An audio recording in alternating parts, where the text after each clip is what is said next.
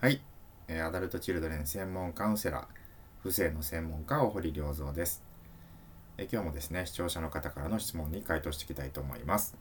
えー質問です。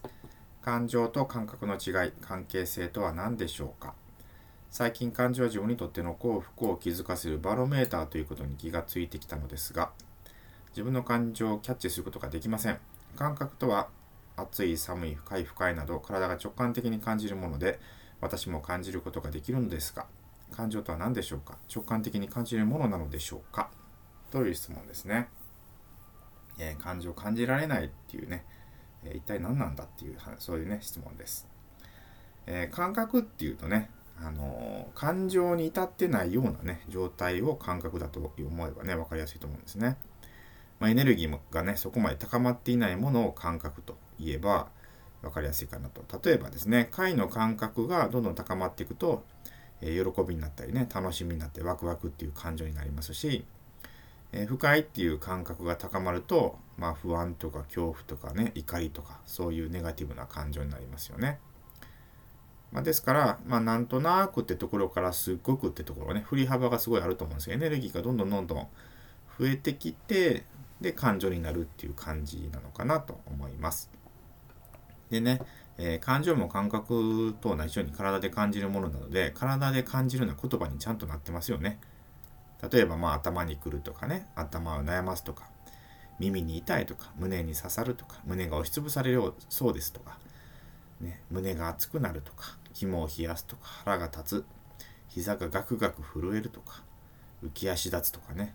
えー全部全てね体のどこかで表現したような言葉になってますよね感情って、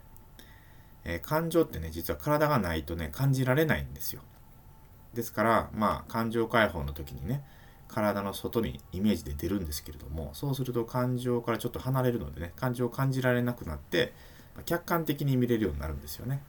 まあ、そういうことでも分かるように体と感情は表裏一体なんですね、まあ、ですからね感覚を感じられる人であれば感情も感じられるはずなんです。でこの方がねなんで感じられないのかっていうとねまあ、これはもう感情を感じてはいけないというねメンタルブロックがある場合が、えほとんどです。まあこれはね、まあ、アダルトチルドレンの方だと、まあ、家庭内がね結構大変な状態だったりとかストレスいっぱいですから、まあ、いちいち感情を感じていたらもう生きていけないっていうかやっていけないわけですね。ですからもう麻痺させてね何にも感じないようにしているということです。感情を感じてはいけないっていうねメンタルブロックを解除するとちゃんと感情を感じられるようになっていきます。まあ、そのね具体的な方法とかねまたあのカウンセリングの中でお伝えしているんですけれどもどうも自分って感情を感じられないなっていう人がねいましたら是非体験カウンセリング受けていただければと思います。はい、えー今日の質問への回答はここまでです、えー来週はこういう質問です。思い浮かんできた考えが本当に自分の考えなのか親の考えなのかわからないとき確認する方法はありますか？という質問が来ていますので来週はこの質問に回答していきたいと思いますはい。ということで、最後まで聞いていただきましてありがとうございました。また来週お会いしましょう。